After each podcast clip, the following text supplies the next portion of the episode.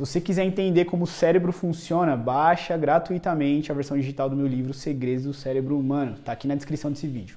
A forma mais assertiva para você lidar com a procrastinação, na minha visão, é você conseguir começar a atividade, tá? Lembra que eu falei que o córtex insular é responsável pelo processamento da dor e é ele quem começa a, digamos que, te sinalizar que aquela coisa que você precisa aprender é custosa, mas simultaneamente quando você dá atenção para outra coisa que não é custosa, a dor some.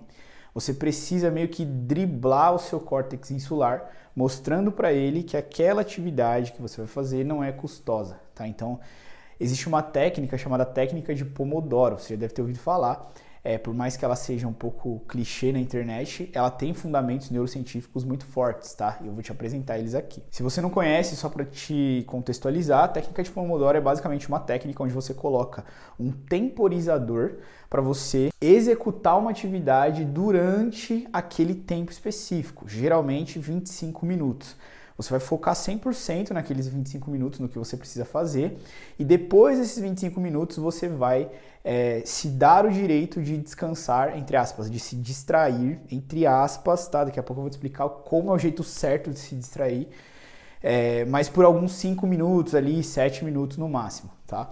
Então é basicamente um fluxo onde você foca por um tempo e descansa por um tempo que também é essencial para o processo de aprendizado. A vantagem de você utilizar essa técnica é não tem, na minha visão, tá? Na minha visão não tem muita relação com o período no qual você vai fazer a atividade. Até porque tem gente que usa Pomodoro de 25 minutos, tem gente que usa Pomodoro de 60 minutos, tá? Tem um estudo que, se eu não me engano, a média mais produtiva é 52 minutos no máximo, tá? E descansar por 17, alguma coisa assim, tá? Posso estar errado, mas eu acho que é nessa média. Então essa técnica, ela ajuda a driblar a dor do córtex insular e começar a execução da atividade que vai ser custosa para você.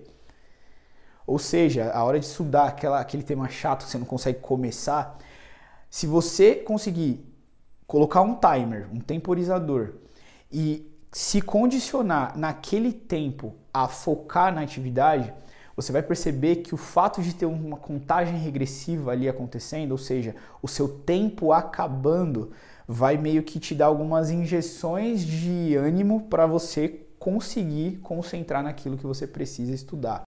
Essa aula completa está disponível na plataforma de neurociências exclusiva que eu criei para os leitores do meu livro. Se você quiser ter acesso, baixe o livro gratuitamente no link da descrição.